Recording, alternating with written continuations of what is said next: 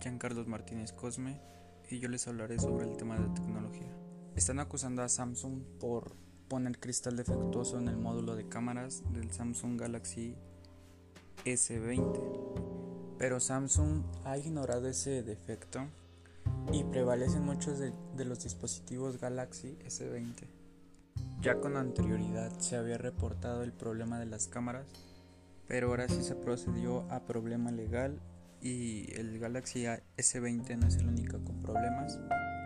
Steve Berman, socio director de Higgins Berman, dijo, Samsung vendió su S20 como una opción de alta gama para los consumidores con una cámara de grado profesional, cobrando más de 1.600 dólares por dispositivo, solo para que de repente pierdan un aspecto importante de su funcionalidad. Durante un tiempo de distanciamiento social y un mayor uso al acceso en línea, los consumidores necesitan especialmente un dispositivo móvil confiable, sin embargo Samsung se ha negado a entregar la fiabilidad que prometió a sus clientes. Varios de los clientes de Samsung y de ese dispositivo se han quejado a que no se ha querido cubrir la garantía. Incluso el grupo de abogados ha hecho un informe sobre los que tengan más problemas con el dispositivo se comuniquen ante ellos y pongan una demanda ante Samsung. Pero eso solo prevalecerá en Estados Unidos.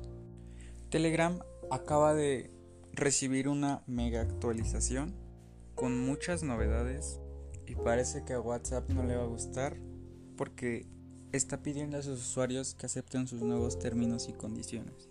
En otra noticia, Microsoft ha anunciado el retiro de Calibri, la fuente predeterminada que tenía en todos sus documentos desde 2007.